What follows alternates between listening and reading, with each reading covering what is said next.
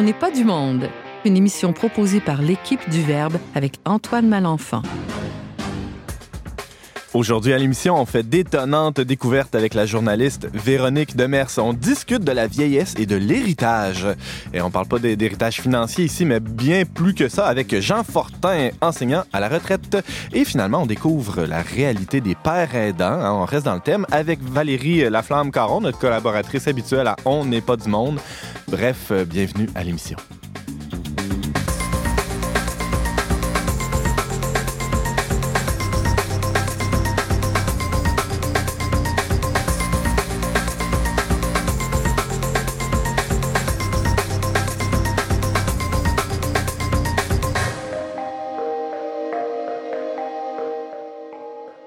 Salut tout le monde, bonjour à tous et bienvenue à votre magazine culturel catholique. Euh, et oui, nous sommes à On n'est pas du monde. C'est Antoine Malenfant qui vous parle. Je suis aussi rédacteur en chef du magazine, de la revue, du site web Alouette, le verbe, le trait. Si vous connaissez pas cette revue euh, papier, ben, vous pouvez aller sur notre site web et euh, vous abonner.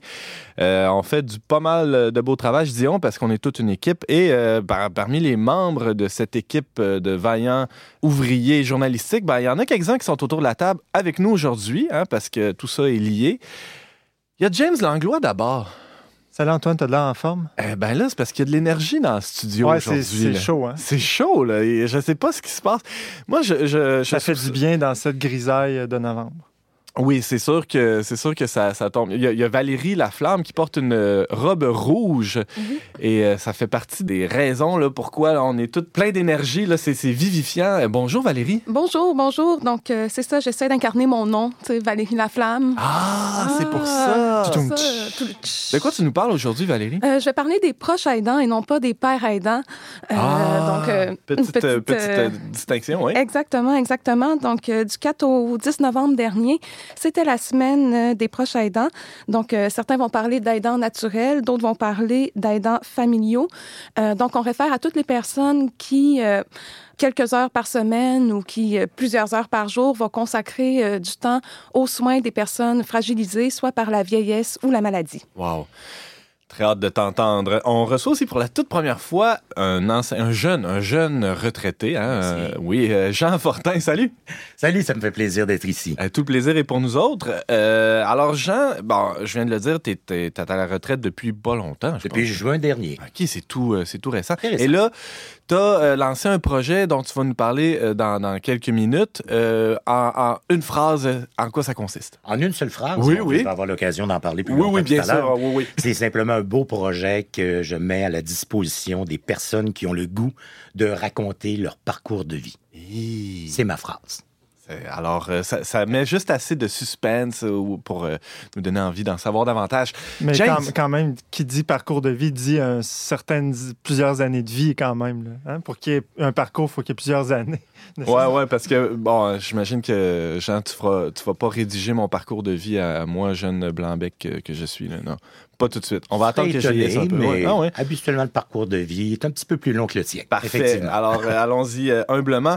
Et on reçoit aussi Véronique Demers. Bonjour. Salut. Euh, tes trois sujets aujourd'hui? Oui, mes trois sujets en trio. Alors, le premier sujet euh, va parler de Robert Pinkston et de sa femme, des missionnaires euh, que je trouve vraiment hors du commun parce qu'ils travaillent pas seulement pour euh, des, des, organismes chrétiens, tout ça, mais ils ont fait euh, leur propre mission spéciale au niveau de la famille que je pourrais vous expliquer. Oh yes, et deux autres sujets aussi? Oui, les deux autres sujets, euh, bon, la grisaille de novembre, les feuilles qui tombent, les visites de cimetière ou je sais pas quoi. En tout cas, je vais parler des zombies, mais d'une manière religieuse. Alors, je pense que c'est quand même un angle euh, peut-être euh, peu souvent abordé. Euh, et aussi, je vais faire un bref retour sur le congrès de l'AMECO, qui est l'Association des médias écrits catholiques et œcuméniques, qui s'est passé à Québec du 24 au 26 octobre dernier. On a hâte de t'entendre.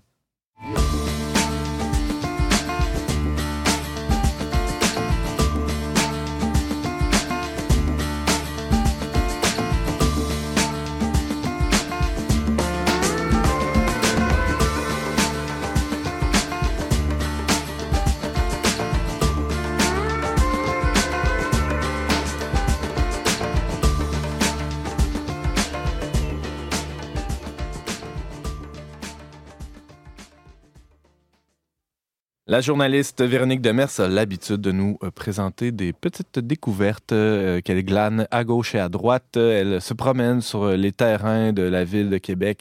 Elle interviewe des gens, elle fait des rencontres.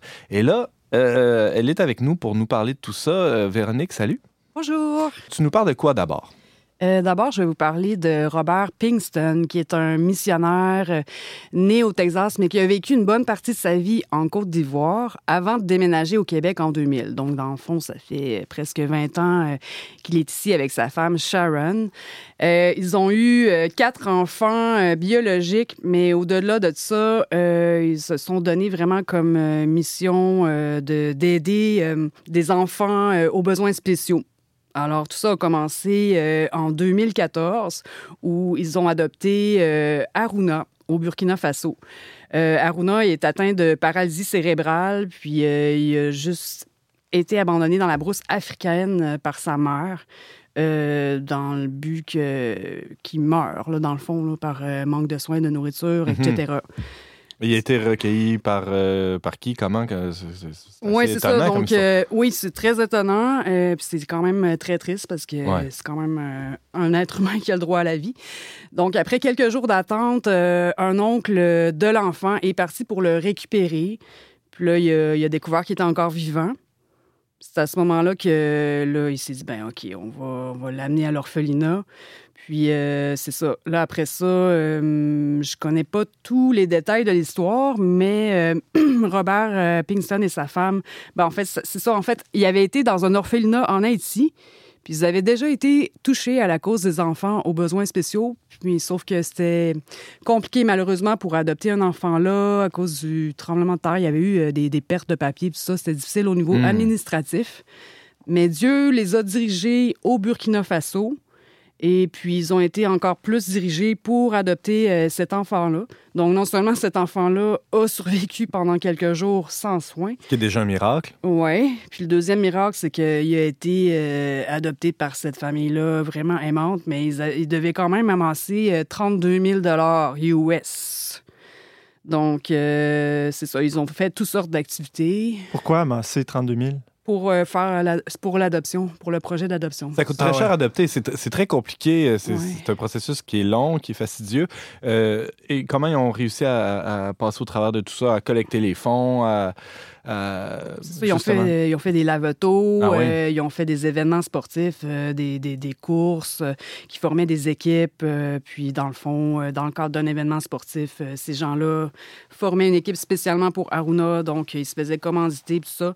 Puis là, ben, il me raconte juste un exemple que, euh, bon, euh, pendant le mois de juin, il y a de ça quelques années, ben, c'est ça, il devait amasser 2000 dollars par mois.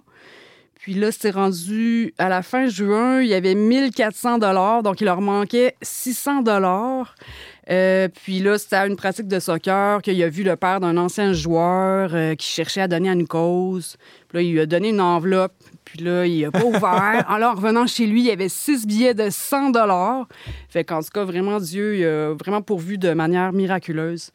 Euh, c'est vraiment merveilleux. Et puis, ils se sont pas arrêtés euh, à ben, adopter un seul enfant. J'allais dire qu'il y a un autre miracle, qui, on, pourrait dire, on pourrait qualifier de miracle moral, c'est l'ouverture du cœur de ce couple-là, qui ont déjà des enfants biologiques. Hein? Oui, ils en ont quatre. Euh, dans le fond, ça sera pas long. Oui, OK. Ils s'appellent Zachary, Lindsay Eliane et Malia. Mais euh, c'est ça, au-delà de ces quatre enfants-là, il y a Aruna. Et puis, il y a un deuxième enfant en route euh, qui sont toujours en train d'amasser des, fonds. C'est Benjamin. Euh, lui, vient de la, Bulgarie, puis il va avoir six ans cette année. Puis là, ben, encore une fois, ils doivent amasser des fonds et tout. Ils ont bon espoir qu'ils vont réussir à tout finir leur collecte pour l'été prochain. Euh, mais Véronique, si tu nous parles de ce, couple-là, euh, de, Robert et Sharon, qui sont, euh, qui sont établis à Québec, un, couple de missionnaires qui adoptent des enfants avec des besoins particuliers, c'est parce aussi c'est parce qu'ils ont mis sur pied une fondation pour soutenir les autres couples qui, qui qui ont à traverser ce, périple-là de l'adoption. Oui, en effet, c'est de là euh, que c'est là qui fait en sorte que le, sujet devient d'intérêt public parce qu'ils ont mis sur pied une fondation, que ça s'appelle Run for Rue Foundation. On pourra mettre les, les liens, n'est-ce pas, James, sur notre page Facebook, Oui, dont oui, n'est pas du monde. Tout à fait, oui. Donc, dans le fond, c'est ça, cette fondation-là, ils l'administrent, mais Ouais. ils ne reçoivent pas. Ben, je veux dire, ils ne gardent pas l'argent. C'est vraiment pour euh, donner aux autres familles qui veulent adopter des enfants aux besoins spéciaux. Donc, euh, je trouve qu'ils rayonnent euh, beaucoup. Ils ont un Mhm. grand cœur. Dieu leur a mis euh, cette cause-là à cœur, puis ça- je leur lève mon chapeau. Je pense, si je ne m'abuse, tu parlais du dernier enfant qui veut l'adopter, Zachary. Il est atteint de. Benjamin. Benjamin, il est atteint de spina bifida. hein. C'est ça que tu me disais, tu me racontais. Oui, spina bifida, que ça, dans le fond, ça se trouve à être un développement incomplet de la colonne vertébrale, ce qui fait en sorte que les membres inférieurs sont paralysés. Puis en plus de ça, euh, Robert m'a dit que dans, ben, dans le pays où il est, euh, non, les enfants handicapés ne peuvent pas aller à l'école, peuvent pas avoir de thérapie, sont comme vraiment euh, mis à l'abandon, rejetés. Fait que, euh, ils vont sauver encore un autre enfant de, de la misère. là. Je trouve ça vraiment extraordinaire. Mhm. Alors, euh, euh, on parlait de Robert et Sharon qui ont mis sur pied la fondation Run for Rue Foundation. C'est, euh, y a- y a- on mettra les liens. Euh, ils ont une page Facebook aussi qu'on pourra consulter. Ça s'appelle euh, Journey of Hope. C'est euh, Parcours de l'espoir. On peut retrouver ça sur Facebook. Oui, ça, en fait, je veux juste préciser, euh, c'est ça, Run for Rue Foundation, c'est vraiment pour les, toutes les autres familles Ouais. qui veulent adopter des enfants aux besoins spéciaux. Et pour Journey of Hope, ça, c'est vraiment leur projet là, Pour personnel. Benjamin, pour, si, on pour veut, adopter Benjamin. si on veut les aider. là. Super. Merci Véronique. Il y avait un autre euh, sujet dont tu voulais nous parler. Lui est un peu bizarre là. hein. On passe des enfants spéciaux aux zombies. Oui, c'est quand même. On va essayer de faire une transition harmonieuse. Là. Alors, euh, Véronique, ben, en fait, ça part d'un texte que tu as écrit, Oui. qui lui-même part d'une conférence à laquelle tu as assisté, qui parlait des zombies. Oui, en fait, j'aimerais juste préciser, c'était pas exactement une conférence, mais c'était comme pour mettre la table, entre guillemets, à des retrouvailles de diplômés euh, à la faculté de théologie de l'Université On Laval. est drôles de sujets, ces gens-là, des, des drôles de sujets de discussion. Hein. C'est- Mais ça, c'est- c'est à l'initiative d'Alain Bouchard, euh, l'organisateur de la soirée. euh, Qui avait lieu la veille de euh, l'Halloween, je crois. Oui, c'était le 30 octobre. Lui, il est le coordonnateur du Centre de ressources et d'observation de l'innovation religieuse. Donc, euh, Monsieur Bouchard euh, étudie euh, vraiment sérieusement à l'Université Laval euh, toutes sortes euh, de phénomènes et il fait différents liens avec le religieux. Mhm. Puis euh, dans la Bible, euh, ben, c'est ça, si euh, on se penche un peu sur euh, un, euh, un verset ou un passage euh, en particulier, euh, on voit qu'après la résurrection de, de Jésus, euh, il y a un paquet de morts qui, qui se mettent à sortir euh, des sépulcres et de, de, de, de se mettre à bouger, là, c'est ça. As-tu la citation euh, à, à- portée de, à portée de main?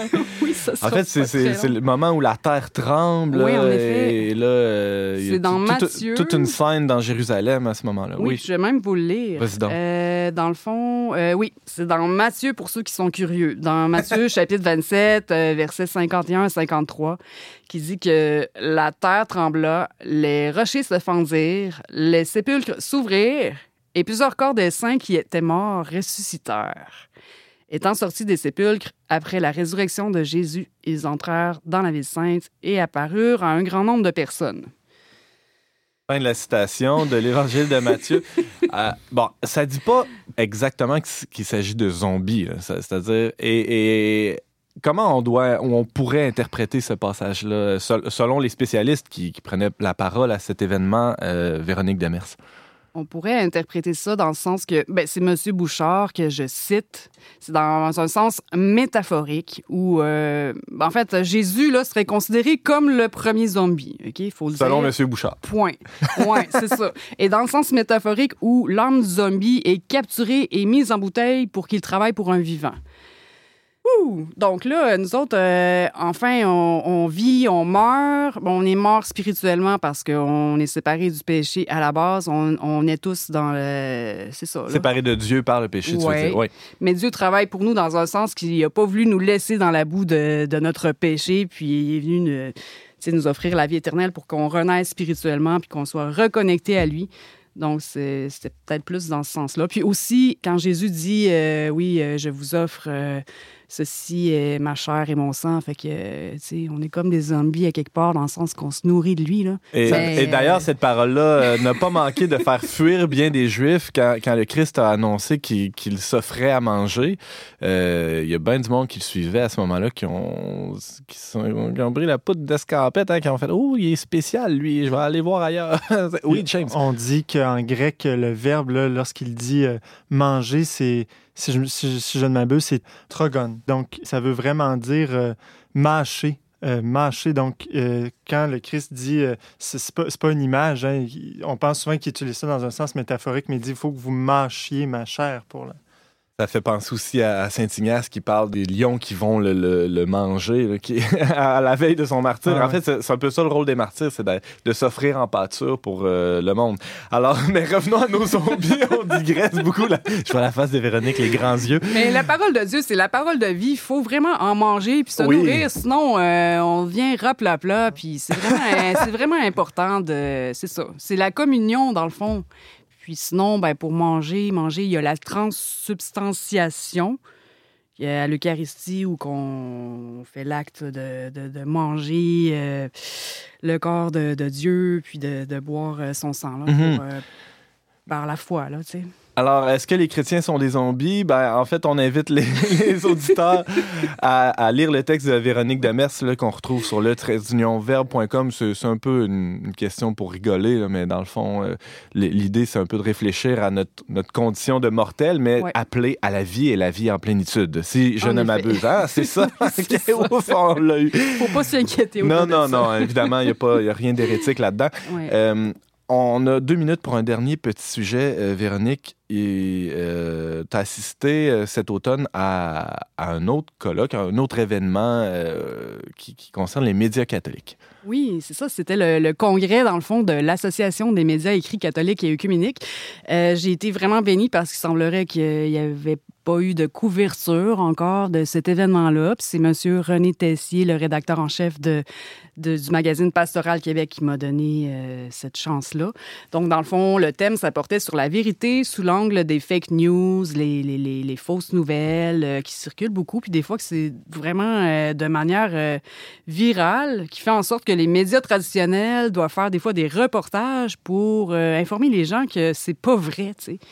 Fait que, euh, dans le fond, euh, c'est ça, la vérité. La vérité, euh, ça, ça, ça- ça nous habite. Les- je veux dire, les médias traditionnels, comme les médias catholiques, on doit, on doit vraiment euh, donner des, des nouvelles pleines de vérité et tout ça, mais c'est quand même vaste, là, la question qu'est-ce que la vérité? C'était ça le thème de, de ce colloque-là où les médias catholiques se posaient la question. Comme euh, médias d'église, comment on se positionne par rapport à- aux, aux nouvelles? Est-ce qu'on doit euh, tout dire euh, toujours? Est-ce que comment et comment partager ça? Qu'est-ce qu'on faut faire attention? Il faut être vigilant aussi comme média. Oui, en effet, mais je pense que d'écarter les scandales, ça serait euh, pas faire notre devoir là, de, de- Ben de journaliste. Il faut le dire, mais je pense qu'il faut vraiment être délicat dans le traitement de, de l'information. Puis dire, euh, toujours rester dans, dans l'idée, dans l'optique de transmettre de l'information qui est d'intérêt public. Là. Trop de détails, des fois, là, c'est c'est comme... euh, C'est pas toujours nécessaire. Non, James. Langlois, Nous, le magazine Le Verbe, on fait assez bien ça, éviter les scandales, je pense. Mal- qu'est-ce que tu veux dire par là? ben, on essaye plus d'annoncer une bonne nouvelle que des mauvaises nouvelles, je pense. Ouais, c'est un peu l'angle qu'on a choisi de, de prendre pour, euh, pour traiter l'information, mais je dois dire aussi que. Ben, puis il y a- des collaborateurs ici autour de la table qui peuvent en témoigner. Euh, Ce qu'on ce qu'on essaie de faire aussi, ben, avec les dossiers thématiques, ça nous permet d'aller plus en profondeur, de ne pas être tributaire de, de, de- la vague, là, du buzz, on peut dire, de, l'information continue, de ce qui se passe aujourd'hui. Euh, on peut être plus libre, plus détaché, puis ça nous permet un traitement plus, plus profond. Mais euh, euh, alors, le, le- le- le constat qu'ont fait euh, les gens qui étaient présents à- à- à- au congrès de la MECO, Véronique Demers, c'est quoi? C'est... Bref, la, la vérité, c'est important. Ah oui? faut, faut divulguer, faut, faut, faut pas passer par quatre chemins, faut y aller de manière diplomatiquement. Mais tout ça, je dirais, dans un, dans un enrobage d'amour, la charité. Puis euh, de prier, comme euh, toi-même tu l'as évoqué, dans un panel, de, de, de, de prier, prier ça, seul, Ah ouais, prier alors. en équipe, euh, demander d'être guidé, Hmm. d'avoir la sagesse, mais tout ça dans le but de ne pas garder, de, excusez-moi, de pas perdre le, le focus de, de la bonne nouvelle, là, parce que c'est ça qui nous distingue finalement des médias traditionnels. là. Alors, c'est sur euh, ces bons mots qu'on te laisse, cher journaliste euh, en, en résidence ici à On n'est pas du monde. Salut, euh, Véronique Demers. Merci. Merci beaucoup d'avoir été avec nous. On rappelle aux auditeurs que tu écris assez régulièrement à Présence Info, Pastoral Québec, montsaintsauveur.com et euh, ben, sur le verbe, le trait d'union verbe.com. Merci.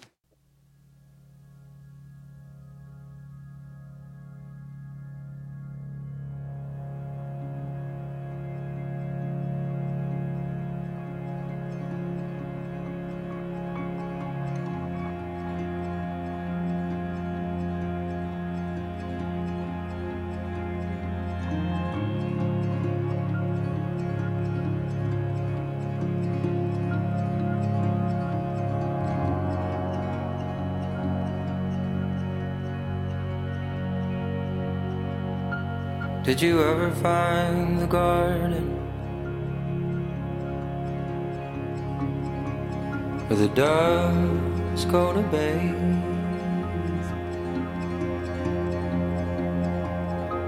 Did you open up your heart there? Were you quiet and afraid?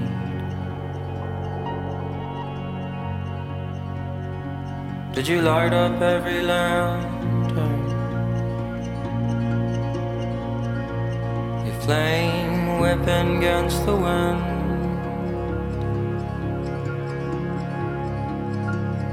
Did you fall back to the alleys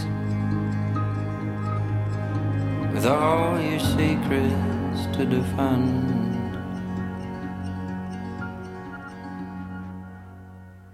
Between the cities and the temple Between the jury and the judge.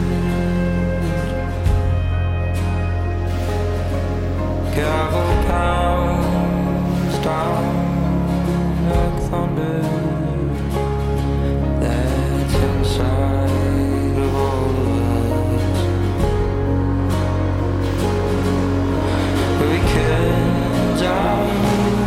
的钟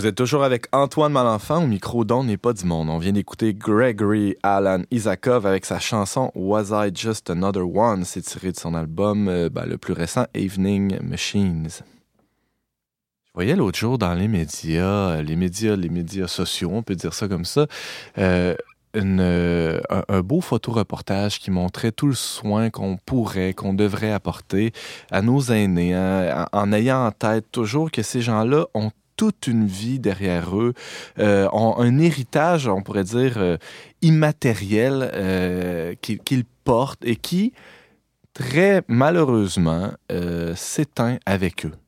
dans la plupart des cas, sans que personne ait pris le soin de recueillir cet héritage-là. Et je suis vraiment emballé, ravi qu'on reçoive aujourd'hui à On n'est pas du monde Jean Fortin qui est un, un ami, euh, un ami de la famille, on pourrait dire, et spécialement un ami de, de notre collaborateur euh, James Langlois. Et euh, Jean, un professeur de français à la retraite, et je vais essayer de soigner ma langue ici. Bienvenue. Merci. Alors, pourquoi on t'invite? C'est parce que tu, depuis que tu es à la retraite, tu as mis sur pied, on pourrait dire, un, un projet assez particulier. Comment ça s'appelle? Ça s'appelle le récit de notre vie. Alors, inévitablement, quand la retraite arrive, on a un questionnement à, à se poser. Il y a plein de questions qui nous arrivent en tête. Euh, on suit des cours de préparation à la retraite. On a des choix à faire. Alors, lorsque ce jour-là sonne, on doit réfléchir sur notre avenir. Est-ce que je veux voyager? Est-ce que je veux rester à la maison? Est-ce que je veux regarder mon, mon feu de foyer, euh, euh, lire, Ouais. dormir?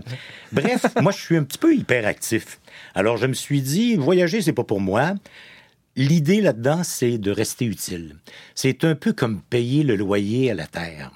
Euh, elle me permet d'y vivre. Alors, est-ce que je vais être simplement un consommateur? Est-ce que je vais être simplement laisser mon empreinte écologique alors que je suis en pleine forme? Et ce que je veux, c'est sentir que je rends service à notre société. Alors, ce petit loyer-là, ça a été facile pour moi de m'en inspirer parce que j'ai eu la chance, et je dis bien j'ai eu la chance, d'être proche aidant de ma mère. Pendant 15 années, je l'ai accompagnée. Ce que j'appelle un peu un échange de services. Les 15 premières années de ma vie, c'était elle qui était là pour moi. Alors, les 15 dernières, je l'ai accompagnée. Et plus souvent qu'autrement, ça me faisait donc plaisir de l'écouter, me raconter ses histoires lorsqu'on parcourait ses albums photos. Et je me disais, quelle richesse ces albums, mais sans les mots, sans le contexte. Ce ne sont que des images qui vont être figées dans le temps.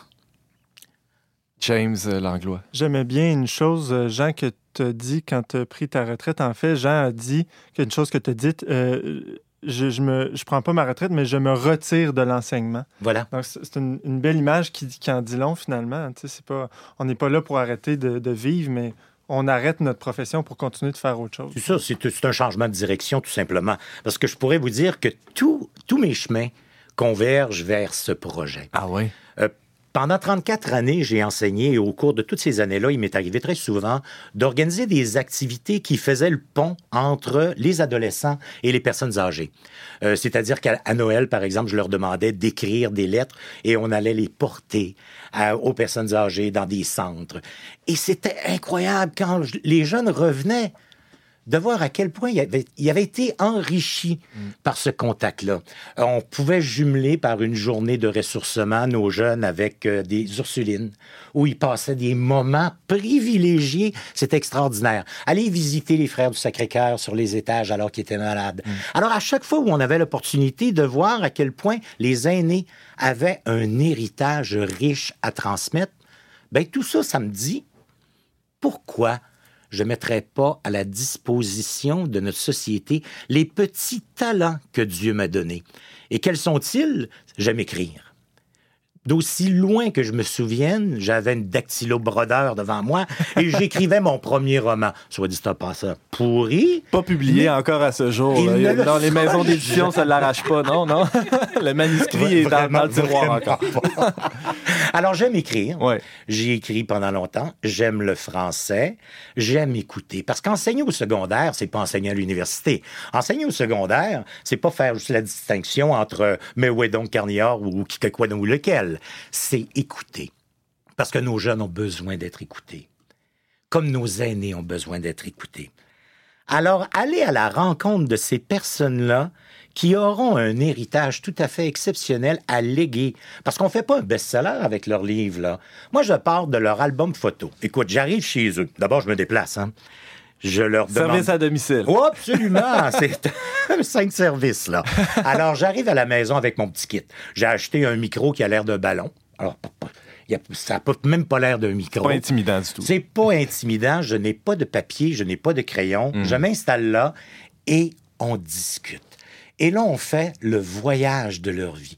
Je leur demande de remonter dans le passé, de me parler de leurs grands-parents, de leurs parents, d'où ils viennent, quelle relation. Vous allez me dire, oui, oui, vas-y. Mais Jean Fortin, euh, euh, il y a une, une expression que j'aime bien utiliser.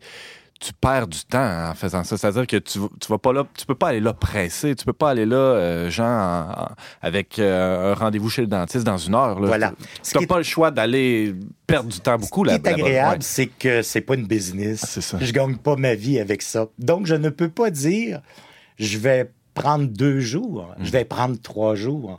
Euh, j'ai une dame que je devais rencontrer une fois, puis finalement, je l'ai rencontrée six fois.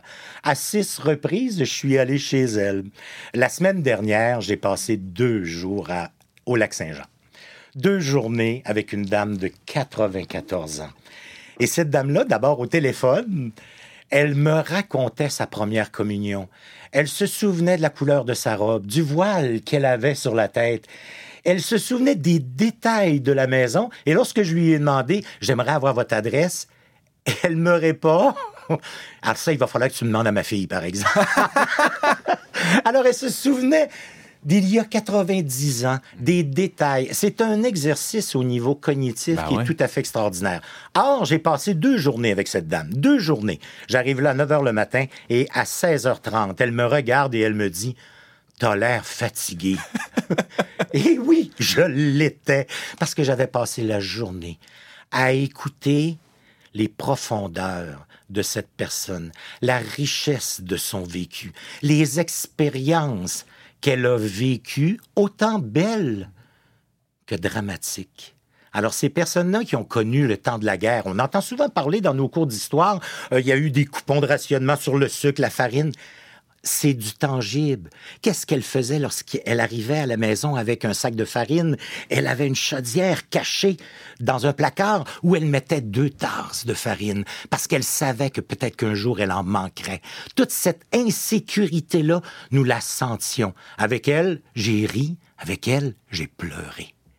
Et c'est peut-être une qualité qui est un défaut, c'est ma grande sensibilité, d'embarquer dans leur histoire, embarquer dans leur parcours, être assis à côté d'eux comme un copilote, c'est tout à fait merveilleux. J'ai euh, l'obligation de t'interrompre, euh, Jean, parce que ben, le temps file et les mains se lèvent autour de la table parce que tout le monde veut te questionner. Alors, euh, Véronique, oui.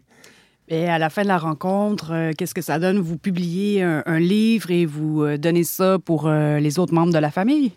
Alors voilà, moi je pars avec le verbatim, j'arrive à la maison et très souvent, je découvre quelque chose de tout à fait extraordinaire. La plupart de nos aînés ont le goût de raconter leur vie. Or, il existe plein de livres publiés dans lesquels on les questionne sur leur parcours.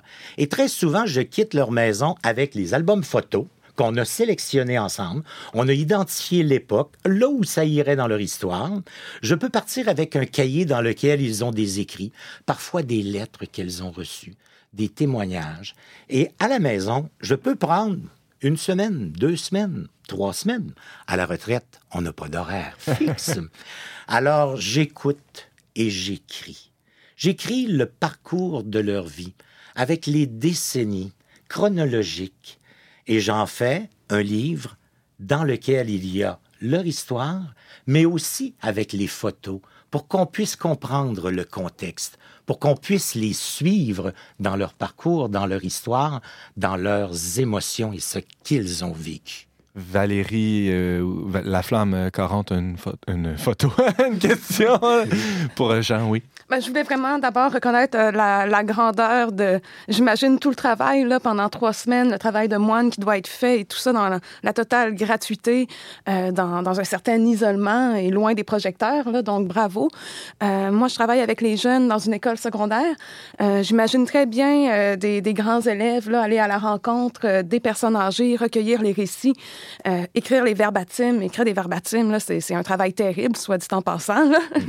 Euh, donc, est-ce que vous avez des, des pistes de développement là, pour continuer à creuser ce, ce travail intergénérationnel? J'en ai, mais pour l'instant, je peux pas en parler parce que je suis en pourparler pour avoir des formations de groupe, mais je peux pas encore dire quoi que ce soit là-dessus. Il va falloir te réinviter à l'émission pour la prochaine étape. Pour euh, oui. l'instant, j'y vais dans le privé, je vais à domicile. Et ce qui est agréable, c'est que je leur remets un livre, non pas boudiné, non pas avec une agrafe dans le coin, mais un livre relié, avec une vraie jaquette, une vraie couverture, avec la quatrième de couverture où on a sa photo, c'est signé. Je leur demande de me trouver des recettes que les personnes écrivent à la main. Il y a un petit chapitre de leurs recettes qu'elles veulent léguer. Et il y a un chapitre à la fin qui est toujours une surprise pour elles. Puis ça, je peux pas le dire parce que nos auditeurs, peut-être, qu'ils vont avoir affaire à mes services. Puis il va falloir qu'ils le découvrent. James, Euh, Jean, tu parlais plutôt de, des, des- des événements dans ta vie qui t'ont amené à faire ça, puis, mais tu as oublié de mentionner peut-être que lorsque ta mère a eu 80 ans, tu lui as fait un album souvenir hein, euh, qui, qui était un peu différent de ce que tu fais maintenant, mais dans lequel tu as recueilli plusieurs photos, des témoignages des membres de la famille. Tu lui as donné ça comme cadeau. Puis je pense que c'est un, un album qui dure encore hein, dans, le, dans la C'est un peu la genèse, effectivement, de ce projet. Et si vous permettez, il y a quelque chose que je dois ajouter. Le livre, c'est beau. Je le remets. C'est un livre papier. L'aîné le prend, le sent, le déguste, le lit. C'est sa vie. Mais ce que je fais en plus, c'est que dans mon ticket, j'ai ma caméra. Et là, je filme les gens. Et là, je leur demande de me parler. Parce que la voix d'une personne, je veux l'immortaliser. J'ai vécu avec ma mère, encore une fois, un moment où je lui avais demandé de s'adresser à la plus vieille chez moi. Et elle lui parlait. Ma mère est décédée, et l'année dernière, j'ai fait un montage vidéo pour les 70 ans de ma sœur. Et lorsque j'ai présenté ce montage vidéo, j'avais inséré la capsule dans laquelle ma mère s'adressait à elle. Ce fut un moment magique, parce qu'on a peur de réentendre ces personnes lorsqu'elles n'y sont plus. Elles ont vécu. N'ayons pas peur de se souvenir d'elles et réentendre la voix de ma mère, c'était me rappeler qu'elle existe encore aujourd'hui pour moi. Or, c'est une prime que je donne à toutes les personnes qui font affaire à moi, le livre, mais en plus une vidéo. Et soit dit en passant, c'est pas si compliqué, car toutes les photos sont déjà numérisées. Moi, je travaille avec quelqu'un avec qui je me suis associé, programmeur de formation. Il s'occupe de numériser, de restaurer les photos également, de faire la mise en page, s'occuper de toute la logistique avec l'imprimeur, parce que chacun son métier, les vaches seront bien gardées. J'avais besoin d'une complémentarité. Moi, Dieu me donnait des talents, mais ils sont limités. Or, je me suis greffé à quelqu'un qui a des complémentarités que moi je n'ai pas. Donc, tout l'aspect informatique, il y a quelqu'un qui est avec moi. Et c'est la raison pour laquelle, oui, vous allez sûrement me demander, est-ce qu'il y a des frais inhérents à ça? Bien sûr. Bien sûr, les gens qui vont faire affaire avec moi, je peux pas leur dire ça va vous coûter euh, tant de l'heure. Non, non, non. Euh, On fixe un prix et je vous dis pourquoi. Parce que notre rêve, ma petite équipe, notre rêve, ça serait de rencontrer des personnes moins bien nantis à qui on pourrait offrir ce magnifique cadeau, de raconter leur histoire, de remettre à leurs proches leur vécu. Et lorsqu'on termine avec une personne âgée, la semaine dernière, la dame de 94 ans me disait Tu as débloqué mes tuyaux. C'est sans doute le plus beau compliment que j'ai reçu de ma vie. J'ai pas étudié en gérontologie, je suis pas travailleur social, Ni je suis pas plombier. psychologue, ni plombier, mais j'ai débloqué ces tuyaux. Les tuyaux de ses souvenirs. Voilà. Elle m'a dit, tu sais, j'ai le temps chaque jour de me dire tout ce que je t'ai dit. Mais pour la première fois, je les ai mis dans des mots. Jean Fortin, euh, c'est vraiment passionnant euh, ce que tu viens de nous raconter et j'ai très hâte euh, de, te réinviter à l'émission parce que euh, y aura des suites à ce projet-là. On le voit euh, déjà, il y a une, visée, une portée sociale aussi assez très touchante. Alors Jean Fortin, tu nous parlais ben, du travail que tu fais à écouter les aînés et à éditer, on pourrait dire, hein, à mettre des mots sur, leur vécu. On peut en savoir plus ben, en visitant clapmedia.ca. On mettra le lien sur la page Facebook d'On n'est pas du monde. Merci infiniment, Jean. Ça me fait plaisir, j'ai parlé beaucoup, mais sachez que je sais écouter. On n'en doute pas une seconde. Merci.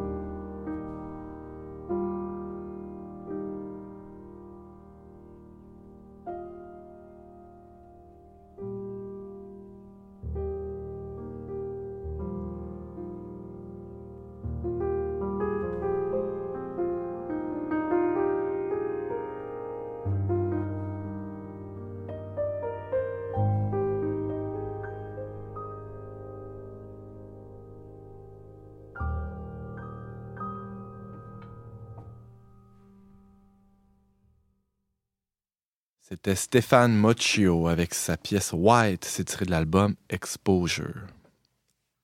Du 4 au 10 novembre dernier, c'était la semaine des proches aidants au Québec, hein, euh, avec euh, comme, comme thème tous proches aidants, tous pères aidants. Je, je ne sais plus trop. Euh, C'était quoi ce slogan, Valérie? Parce que nous serons tous proches aidants. Ah, j'étais pas loin. Alors, la voix que vous venez d'entendre, c'est celle de Valérie Laflamme-Caron, chroniqueuse. à On n'est pas du monde et aussi agente de pastoral. hein. Bienvenue. Oui, mais merci de m'accueillir encore une fois. Et euh, alors, on parle, euh, ben, je l'ai annoncé, hein, des proches aidants aujourd'hui. Pourquoi tu nous parles de ça? Euh, ben en fait, l'enjeu des, des proches aidants, c'est quelque chose qui est arrivé dans, dans ma vie familiale à un jeune âge. Dans ma propre famille, mon père a développé une tumeur au cerveau quand j'ai été âgée de 15 ans. Et ma mère, qui était folle amoureuse de mon père et qui voulait ce qu'il y avait de mieux pour lui après euh, toutes ces années de mariage, euh, s'en est occupée euh, et a assuré les soins à mon père là, jusqu'à la fin de, sa vie, jusqu'à temps qu'il décède à la maison. Donc, ton père est resté à la maison durant tout ce temps-là? Euh, tout à fait, tout à fait. Wow. On a bénéficié d'un projet pilote euh, du CLSC où on voulait favoriser le, le décès des personnes à la maison. Donc, euh, c'était un, un objectif tout à fait euh, noble et louable parce qu'effectivement, mon père était très effrayé des hôpitaux et, Mm. et je peux comprendre là, pourquoi. Et il voulait rester à la maison. Là, pour lui, c'était très important. Donc, le programme là, était censé nous outiller là, pour pouvoir réaliser la volonté de mon père.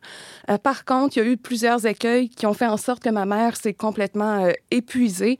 Euh, elle devait à la fois porter euh, la charge économique, mais aussi le, soin affectif et aussi les soins médicaux parce que les proches aidants se transforment souvent en, en, en aides-soignants, en infirmiers. Ils doivent acquérir des compétences, apprendre à, injecter parfois à travers, on appelle ça des, des papillons, doivent injecter finalement eux-mêmes des médicaments. Donc, c'est une charge qui psychologique qui est très, très lourde, surtout quand, comme dans le cas de ma mère, on, on a des enfants à la maison, des adolescents qui eux-mêmes là, sont, sont très exigeants. Donc, si euh, le volet de- des soins en tant que tels qui ont été portés à mon père euh, à travers ce projet-là ont été quand même de, de bonne qualité, il y a eu un lit d'hôpital qui a été installé à la Ah maison, il y avait le médecin qui, qui nous visitait, euh, les infirmières, la travailleuse sociale, mais euh, la dimension spirituelle, si je peux dire, euh, de, de ce qui se passait n'a pas été euh, évoquée. Ma mère vivait ça très, très difficilement, évidemment. Euh, donc ça, ça a été une première expérience là, où j'ai été témoin de la réalité des proches aidants. Ça s'est tiré sur combien de temps, cette période de maladie-là de ton père avant, avant son décès? Un, deux ans. OK. Deux. Donc, c'était suffisant, on comprend bien, pour que ta mère s'épuise dans, dans- dans cet événement-là. Et et il y a eu des séquelles, je pense, à... Dans le fond, il y a eu des, des- des- des- des plaies à penser après, là, une fois que ton père est, est parti. Ben, tout à fait. Euh, on vit dans un monde où la mort est souvent euh, occultée, en fait, des réalités sociales. Les gens se rendent aux funérailles et pensent que deux semaines après, ben, c'est comme une grippe. Là. On, on recommence à, à fonctionner et tout ça. On, on a les mêmes attentes de performance. Et ma mère était une femme euh, très fière, très travaillante. Et écoute, elle- cette femme-là a travaillé, elle aimait ses enfants, elle voulait nous donner ce qu'il y avait de mieux. Donc, pour elle, c'était important de garder là, le, le même niveau de travail, la même performance pour nous offrir, en fait, le même... Elle, elle voulait pas que notre vie change, finalement. Mhm. Encore une fois, c'était de bonnes intentions, mais euh, elle s'est épuisée, elle s'est brûlée. Euh, elle a essa- essayé d'évacuer ses souffrances euh, à travers la consommation d'alcool, a développé de graves problèmes d'alcool pour finalement décéder d'une cirrhose du foie en janvier dernier. Donc, les trois derniers mois de la maladie de ma mère ont été très exigeants parce que de par l'absence de mon père à ce moment-là, Ah mon frère, euh, ma soeur et moi, on s'est retrouvés euh, vraiment aux premières lignes euh, d'un d'un système de, de, de santé, là, si je peux dire. Et puis, je pense que la maladie de ma mère a été un événement traumatisant. Mais de voir comment on tombait toujours dans des failles du système de santé, euh, ça l'a vraiment ajouté là, à, à la détresse qu'on a pu vivre là, du- durant ces- cette période-là. On appelle les trous de service, là. Vous vous retrouvez entre deux chaises et là, il y a... Euh, Si Et- je comprends bien, tu t'es retrouvée proche aidante aussi, euh, Euh, Valérie. ben c'est ça, c'est ça. Si on revient à, à la définition de ce qu'est un proche aidant, c'est une personne euh, qui va donner des soins à un proche, Mhm. une personne fragilisée par la vieillesse ou la maladie. Ça peut être des visites régulières, deux deux fois par semaine euh, dans un CHSLD. On considère à ce moment-là, selon les définitions, que la personne est proche aidante. Euh, mais on a aussi, comme le témoignage qu'on a pu entendre précédemment de, de gens, des personnes qui vont héberger leurs parents à la maison, donc donner vraiment tous les soins au quotidien. ça renvoie aussi aux parents d'enfants handicapés, lourdement handicapés, qui doivent laisser leur travail souvent pour s'occuper de leur enfant. On pense aux parents d'adultes handicapés parce que les enfants handicapés atteignent souvent l'âge de 18 ans, donc deviennent des adultes. On pense aux conjoints aussi. Euh, il, y a des, des, personnes qui vont développer des maladies, euh, que ce soit le cancer, des maladies chroniques à, un bas âge. On, a, on connaît des jeunes veufs, des jeunes veuves. Donc, euh, donc toutes ces personnes-là, en fait, sont des proches aidants. Donc oui, pendant trois mois, mon frère, ma soeur et moi, on a été les personnes responsables de ma mère, là, finalement. comme j'ai dit, on était aux premières lignes, là. Et qu'est-ce qui s'offre comme service? Euh, parce qu'il y en a des services offerts. Bon, tu parlais du projet pilote duquel vous avez bénéficié lorsque ton père était malade, mais tout ça a évolué, ça fait déjà quelques années. Et là, à peu près quoi, 12-15 ans plus tard, il, euh, les soins ont, changé quand même, non? Euh, il y a des choses qui ont évolué. Euh, j'ai trouvé un rapport de Statistique Canada qui disait qu'en 2012, 30% des aidants, des personnes qui aidaient un enfant, avaient reçu de l'aide financière des gouvernements, mais c'est par rapport à 14 des aidants d'un conjoint et seulement 5 des aidants d'un parent reçoivent là, un soutien du gouvernement. Oh, c'est peu. puis tantôt, tu parlais de entre deux chaises et tout ça. C'est fou comment dans, dans, les articles, dans la littérature qu'on lit sur les proches aidants, il y a, il y a plusieurs expressions créatives là, qui renvoient à cette réalité. Euh, moi, je disais une faille. J'avais toujours l'impression d'être dans une faille. Euh, dans un autre article, un journaliste parlait de silos, des services qui sont donnés en silos. Uh-huh. Donc, tu dois rentrer dans les bonnes catégories et qu'on te donne les services au bon moment.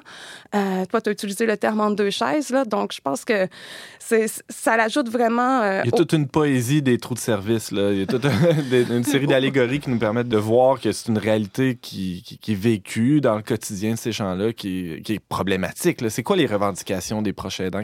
Bon, on parlait des sous, j'imagine que c'en est une, mais ça peut ressembler à quoi les autres revendications? Euh, ben c'est ça. Évidemment, il y a les sous. Donc, on considère que les, les proches aidants perdent en moyenne 16 000 par année euh, de, revenus. En moyenne? Euh, Est-ce que c'est en moyenne? Je l'ai ici, ma statistique. Ah, perte de revenus de 16 000, oui, c'est ça. Il y a une perte de revenus de 20% en moyenne. Hmm. Euh, donc là, il y a une revendication à ce niveau-là, d'autant plus que les proches aidants souvent vont se brûler eux-mêmes, puis ils vont le faire par amour, puis c'est vraiment pour quelque chose, c'est quelque chose de beau, puis qu'on doit encourager. Je pense qu'on doit soutenir parce que ça répond à un besoin de, qui, est réel, que les gens ils veulent rester dans leur milieu, et puis voilà. Euh, mais ça fait quand même économiser au gouvernement aussi. Euh, et les proches aidants vont pallier au service parce que même si les personnes vont parfois être soignées en institution, ben les, proches vont souvent ne pas accepter que la personne ait seulement un bain par semaine, qu'elle ait peu de des repas de, qualité moindre et tout ça. Donc, vont eux-mêmes pallier. Donc, même quand les gens ils sont pris en charge, on constate qu'ils sont souvent mal pris en charge. Euh, c'est ça. Puis, donc, donc, il y a cette réalité-là. Et par ailleurs, je pense qu'il y a vraiment une réalité euh, euh, humaine du fait d'être face à la souffrance d'autrui. Moi, c'est vraiment quelque chose que à propos que j'ai constaté quand on marche dans la rue, qu'on regarde la télé, on, voit la souffrance, on voit la guerre, on croise des personnes itinérantes, des personnes amochées, on les regarde quelques secondes, on détourne le regard.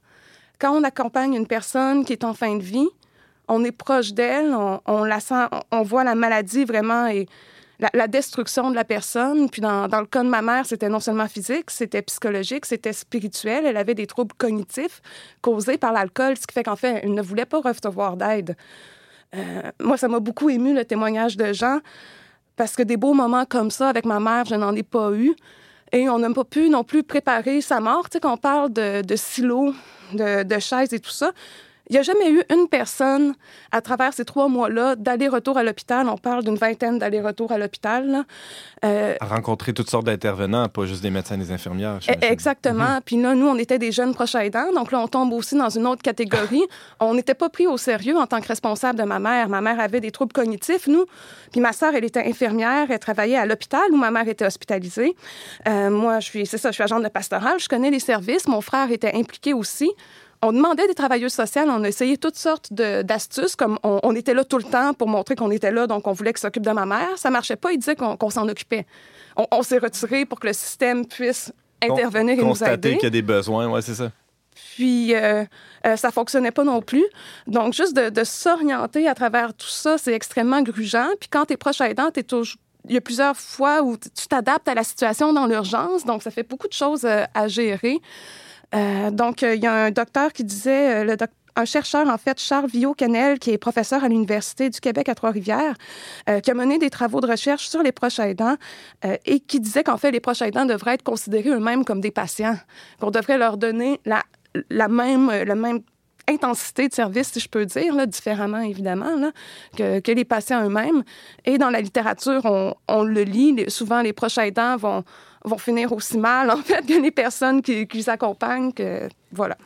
Euh, tu parlais dans, de, de l'épisode de la maladie de ton père, euh, tu as évoqué le fait qu'il y avait une espèce de euh, d'absence de soins spirituels dans, dans, le soutien qui vous était prodigué. Est-ce que c'est quelque chose qui a été vécu aussi à, lors de l'événement, de, ben, lors, lors, de la maladie de ta mère? Et euh, comment, comment répondre à ça? Comment y remédier? Euh, je suis contente que tu amènes la, la discussion vers ça. Euh, moi, c'est une question, c'est un cri qui m'a traversé durant toutes ces semaines-là, mais où est Dieu? Mm. Où est Dieu? Parce que justement, on ne pouvait pas goûter à cette rencontre-là. Il n'y avait que souffrance et enfermement, objectivement parlant. Où est Dieu? Puis c'est moi l'animatrice de pastorale dans la famille, donc j'ai commencé en me disant, bon, au moins Dieu, il, il est assis là puis il pleure. sais, Je me suis dit, Dieu, il pleure avec nous. Bon, moi, je me disais qu'il n'était pas indifférent à ce qui se passait, mais c'était pas non plus très réconfortant. Euh, je cherchais Dieu, je cherchais Dieu. Puis euh, finalement, avec du recul, on lit que les proches aidants vivent beaucoup de culpabilité, euh, alors qu'en fait, ils pourraient vivre aussi de la fierté. Puis pour des fois me, me sortir de, de certains marasmes, j'essaie de me rappeler ça. En fait, Dieu était là, il pleurait avec nous, mais peut-être que Dieu était là aussi avec nous en train de Qu'est-ce qu'on on a mis une photo de ma mère quand ma mère elle était en fin de vie, elle était dévisagée, son, tout son corps là, elle était elle n'était pas reconnaissable.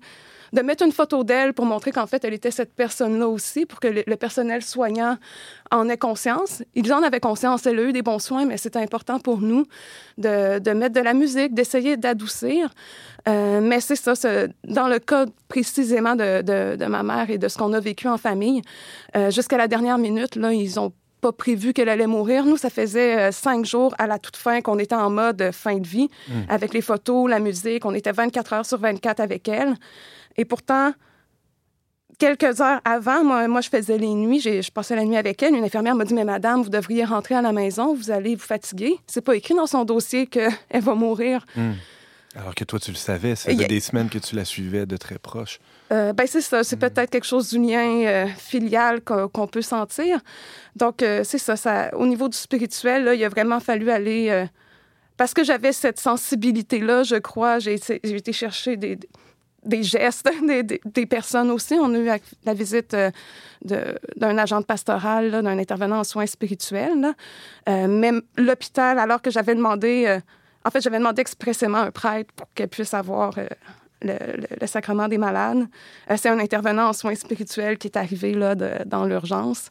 Donc, euh, donc c'est plus nécessairement aussi, je, je l'ai constaté, là, que c'est plus un, un, service. On veut un service de prêtre là, comme ça dans l'urgence, il faut passer par ses contacts personnels. Ouais. Là.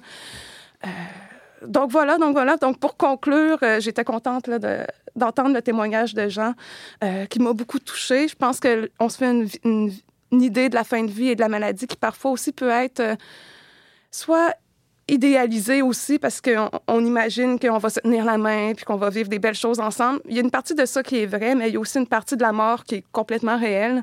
Et révoltante et scandalisante. Là, si, et... À, à t'écouter, justement, tu posais la question où est Dieu là-dedans? Il y a bien des gens qui se la posent aussi quand ils sont confrontés à ces événements-là. Et tout à fait. Et je pense qu'on gagne à se la poser collectivement. Et ouais. comme le disait le, le slogan là, de, de, la semaine des proches aidants, nous serons tous proches aidants parce que nous allons mmh. tous euh, vieillir, dépérir, mourir.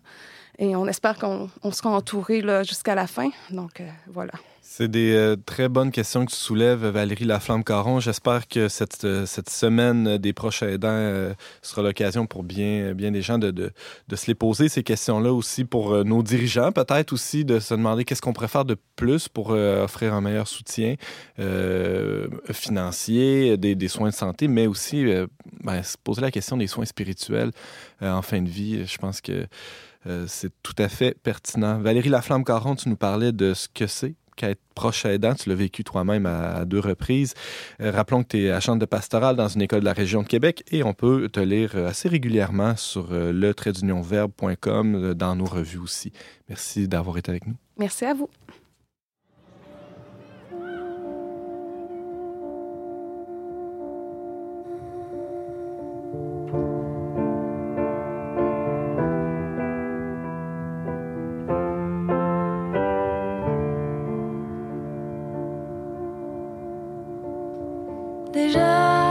to be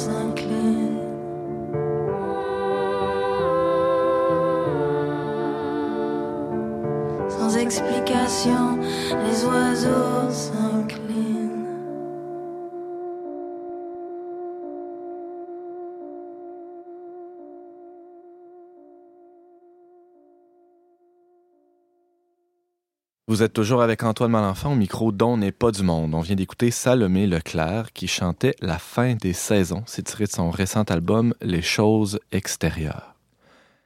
On parlait cette semaine des découvertes étonnantes de la journaliste Véronique Demers. On euh, revenait sur l'expérience euh, que fait Jean Fortin avec les aînés en recueillant leurs témoignages de vie et on discutait de la réalité des proches aidants avec notre collaboratrice Valérie Laflamme Caron. Merci, chers auditeurs, d'avoir été avec nous. On vous attend la semaine prochaine, même heure, même antenne, pour un autre magazine dont n'est pas du monde. Aux choix musicaux, James Langlois, à la réalisation technique, Yannick Caron et à l'animation, Antoine Malenfant. Cette émission a été enregistrée dans les studios de Radio Galilée.